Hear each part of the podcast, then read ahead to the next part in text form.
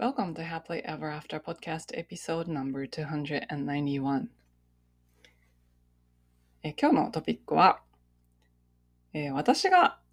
普段ネガティブに落ちそうになった時何をやっているかっていうことをお話ししてるんですけどもこれはよく聞かれるんですね。なぜか、まあ、対人支援のお仕事をしてたらすごく整ってるように見えると思うんですけどでも人間なのでそういうパーフェクトに整ってる人って絶対いなくて、まあ、人間に興味があって対人支援のお仕事してる方ってもうこれ一般化できないですけど結構闇が深かったりとかした時代がある方もいらっしゃると思うんですね。なので、まあ、結構今まで自分と向き合って傷を癒したりとか自分をどんどん統合していくプロセスっていうのがあってそれでいろいろできるようになってきたプロセスがありそして現在も進行形で何かやりたいなって思った時に出てくるこう魔物みたいな のとかがあるわけですよねみんな。なのでなんかそういう時にもう完全にガーってネガティブに落ち込むんじゃなくてそこを日常的にどんな風に考えていってどんな風にシフトしていってるのかっていうお話をしてます。最後までお楽しみください。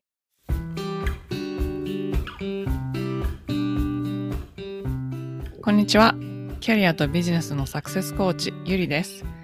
私は使命や人生の目的とつながって自分の人生を最大限に充実させたいと思う女性のお手伝いをしています。このポッドキャストは今モヤモヤしていたり今の状態にはある程度満足しているけれどもっと大きなこと次のレベルで何かできるんじゃないかなって思っている女性のヒントになればという思いで配信しています。私たちは一人一人素晴らしいギフトをもらってこの世に生まれてきました。そのギフトを生かすことによってパズルのピースみたいにこの世の中で自分なりの役割を果たすことができます。内面の世界を良くしていって充実させることで私たち一人一人が現実を変えていき周りの人世界にもいい影響を与えていくことができます。ソロエピソードではコーチング NLP 瞑想マインドフルネスヒプノセラピーなどに基づいたマニアックな意識や自己啓発に関する話をしています。インタビューエピソードでは世界で活躍する女性のライフストーリーをお聞きしていろんな生き方働き方そして自己実現の仕方があるということをお伝えしています。このポッドキャストを聞いて一人でも多くの方が元気になったり前向きに行動できるようになると嬉しいです。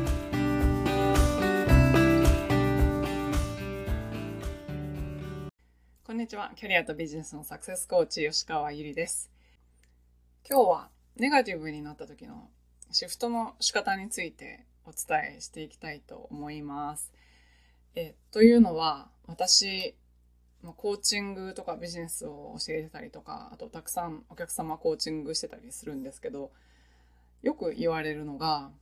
私は内面がすごい整ってるから、こういうネガティブに落ちたりすることないんじゃないですかとか、もう今もコーチいるんですけど、なんでそんなに整ってるのにコーチいるんですかとか聞かれることがあるんですね。えっと、これってすごい誤解で、なんか対人支援のお仕事してるからといって、内面がパーフェクトに整ってるわけじゃないんですよね。特にやっぱり対人支援のお仕事してる方って、なんかもともと、あ、これは一般化はできないんですけど、私が今まで自分で経験してきたこと、えー、出会った人から私が見えることは、結構もともとの闇が深くて、まあいろんな複雑な生い立ちがあったりとか、またはいろいろなちょっとネガティブな経験をしたりとか、何らかの形でちょっと闇の多い部分があって、それで心理学に惹かれたりとか、人の精神に惹かれたりとか、そそういったことから対人支援に入る方ってすごい多い印象があります。まあこれはあの統計取ってないので本当かどうかわかんないですけど、まあ、今まで私がいろんなところで、まあ、コーチング学んだりとか、自己啓発学んだりとか、まあ、セラピー学んだりとかいろんなことしたんですけど、そこで出会う方々っていうのはやっぱりちょっと何か自分の中で解消したいって思うことがあって、先にそこに惹かれて、それで自分が解消できたから、人のことを助けたいっていう方がすごい多かったんじゃないかなって思うんですね。なので、整ってないんですよ。もともと整ってるわけじゃなくて、逆に多分人よりもすごい向き合う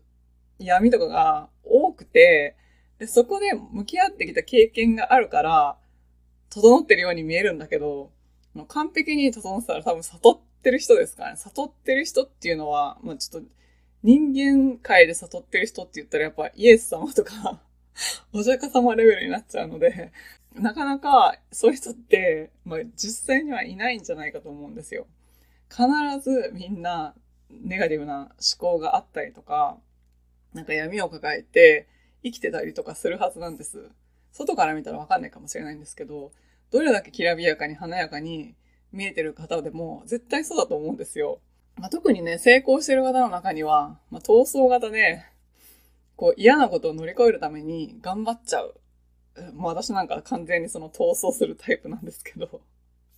あの、戦っちゃうんですよね。そうすると、余計に闇の部分が広がっていくっていう、なんかそういうのもあったりします。で、その、昔私はそういうことを知らなくて、その自分の闇の部分とかにも気づかなくて、で、それで何かか、何かやっぱりこう、抑圧されるものがあったから、いや心理的にですね。で、そこで戦って戦って戦って、何かこう、社会的にみんなが認めるような何かがあれば、抑圧されないんだみたいな意識でいたわけですね。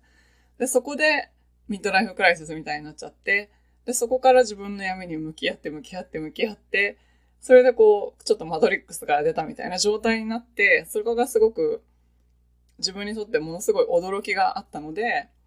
そこでこう抑圧されてる感とかがなくなって、自由になって、自由になったら今度は自分でやってみたいことをやってみようっていうことになって、じゃあこんだけ感動した、あの、コーチングっていうのを提供しようみたいなんで、今ここなんですけど、なんですけど、やっぱり人間は何かこう、目標があるってことは何かその、今よりももっと次のところに何か成長したいって思ってると思うんですが、その成長していく過程ってやっぱり成長痛があるわけですよね。で私ネガティブってやっぱその成長痛じゃないかなって思っていて、なんか出てきた時って必ずその裏に本来の自分の欲求とか、まあ、まだ癒されてないところとか、または伸びしろみたいなのが隠れてるんですよね。私いつも思うんですけど、そのネガティブの裏にはなんか使命みたいなものとかもあると思うんですよ。で、そこを以前の私みたいに気づかないとか無視したりとかしてたら、どんどんこう自分の軸とは外れた方向に行っちゃって、苦しくなって、自分自身で制御できないような、あ、自分はダメだみたいな、ネガティブの方向に走っていっちゃったりして、そこで歯止めが効かなくなって苦しくなる。もやもやする。やりたいことがわからない。みたいな感じになっちゃうと思うんですけど、それをどうやってそこまで行かずにシフトするかっていうのが、やっぱり肝なんじゃないかと思うんですよね。で、私はやっぱり今もう目指してるものとか、こういう感じの世界を作りたいみたいなのがあるし、あと自分のライフスタイルにしてもこういう風になりたいとか、子供にはこういうことをしてあげたいとかがあるので、やっぱりこう、今の自分のままじゃ、それはなってなくて、新しい自分になって初めてそれが手に入るっていう風に信じているので、それをじゃあ、どのように成長していく過程でのその成長痛っていうのと向き合ってるかっていうと、その問題が大きく、雪だるま式に大きくなるまでほっとかないんですよね。だから、痛みが少なくて済むんですよ。まあ、傷を癒すので結構ま苦しい時もあるんですけど、その、めちゃめちゃこう、クライシスみたいになって、もうニッチもサッチもいかなくてどうしよう、もうここ、もう絶望みたいなところまでいかないんですよ。で、それをな、なんでそこまでいかないかっていうと、やっぱり常日頃からすごく丁寧に自分と向き合ってるんですよね。で自分と向き合ってるって言ったらなんかちょっとナルシシスティックに聞こえるかもしれないんですけど、自分と向き合うっていうのは、ただ自分の内面を見つめてるっていう、なんか瞑想したりとかして、それだけじゃなくて、外の世界を見てるんですよ。なぜかというと、外の世界は鏡だから、ま、鏡の法則っていうのがあるんですけど、まあ、コーチング用語で言ったら投影なんですけど、自分の内側にあるものしか見えないんですよね、私たち。フィルター、脳の中のフィルターで。ってことは、自分の何か外に気になることがある。誰かが何かを言ってるとか、何か気になる状況があって自分の心が動かされる時って必ず何かが自分の中にあるから外に出てるっていう風に考えてるんですね。で、この考え方をするとすっごい楽になるんですよ。なんでかって言ったら、やっぱり人間が苦しいのって他の人をどうにかしようとか、外の環境をどうにかしようとか、状況をどうにかしようって、でもどうにもできないじゃないですか。もうそもそもどうにもできないですよね。その、その外のことって。だって自分にはコントロールないことがほとんどだから、だから外の世界を何とかしようと思ってできなくてもがいて苦しいっていうのが、もうほぼ、ほとんど、ドツボにはまってる人の悩みだと思うんですけど、その考え方じゃなくて、自分が映し出されてるんだったら、自分の中身だったら何とかなるじゃないですか、自分で。自分に完全にコントロールあるじゃないですか。っていうことなんですよね。なので、いつも外の世界を見て、そこに何が映し出されてるかに気づく。で、そこに何か、ちょっとでも、何ですかね、ネガティブというか、なんか自分がもういらないなって思うようなエネルギーが混ざってるようなことが、映し出されてることに気づいたら、すぐそれが何なのかっていうのを結構ジャーナリングとかで深めていって、で、もしそれが何か自分が、まあ、リミティングビリーフとかがあったりとか、癒されてない何か自分の、まあ、インナーチャイルドとかそういう部分があったりとかしたら、そこをなんとかするっていうことを結構常日頃から やってます。これは、まあ日常的にやっていることなので、ちょっとした、もう本当に子供に怒鳴っちゃった、みたいな、すごい、なんですかね、日常茶飯事に起こる出来事でも、なんでなんだろうっていうふうに、ここに何があるんだろうっていうふうに考えて、で、そこの自分の内側っていうのを、こう、どんどんシフトしていくと、外の世界が、見え方が変わるから、結局自分の見え方が変わるってことは、自分から見たら現実が変わるっていうことじゃないですか。というふうに、まず自分の内側に向き合って、そうですね。まあ、一つ目は外の世界を見て自分の何が映し出されているのかに気づき、そこで自分の内側と向き合って、で、その自分の内側にある課題っていうのを解決して、で、それを繰り返すことによって、いろんなことができてくるようになったっていうことなんですよね。これをやることによって、やっぱり考え方も変わってくるし、考え方が変わったら行動も変わってくるし、行動が変わってきたら結果も変わるので、もう完全にいい循環の中に乗れるようになるんですよね。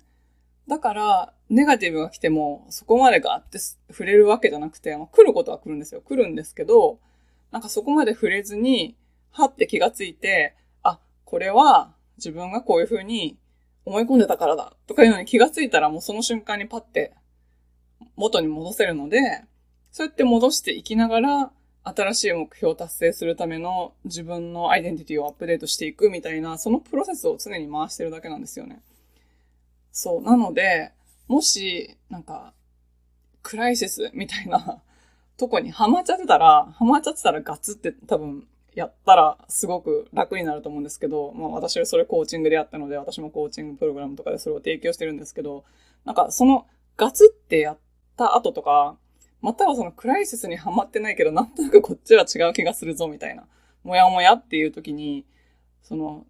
外の世界が自分の鏡であるっていうこと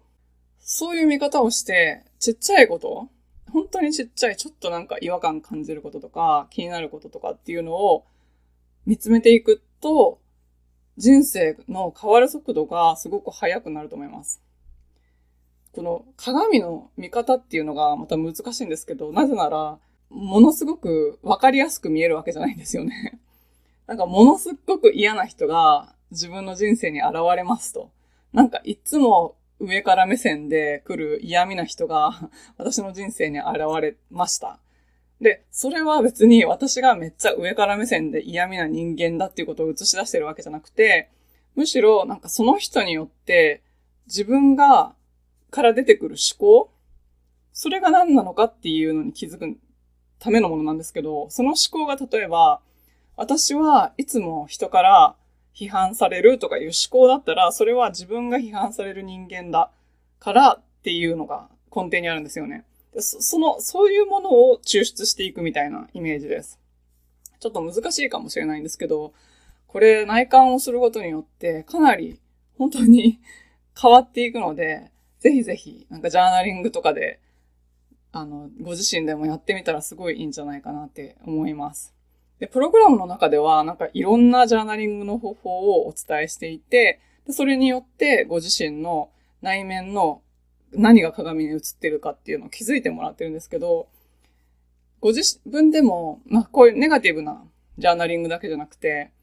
ポジティブな意図とかを設定するジャーナルっていうのを新しく作って無料プレゼントにしてますので、えっと、これは、えー、自分の人生を愛するためのデイリージャーナルなんですけど、ラビアライフジャーナル、デイリージャーナルっていうのが無料プレゼントでありますので、もしよかったら、ショーノートのリンクからチェックしてみてください。最後までお聞きいただきありがとうございました。このポッドキャストがお役に立ったら配信登録、レビューまたは星マークポチッと押して、多くの方にこの番組が届くようお手伝いいただけると嬉しいです。今よりもっと高いレベルの自分になって行動できるようなコーチングセッションに興味のある方は、ショーノートのリンクから体験セッションにお越しください。また、現在、もやもやからやりがいを見つける20の質問ワークシートをプレゼントしています。今の自分のお仕事よりも、もしかしたらもっと自分が貢献できたり、やりがいを感じたりできるお仕事があるんじゃないかなと思っている方、そういう思いがあるなら、あなたのこれからの使命は別のところにあるのかもしれません。そのヒントを見つけるために、ぜひワークブックをご活用ください。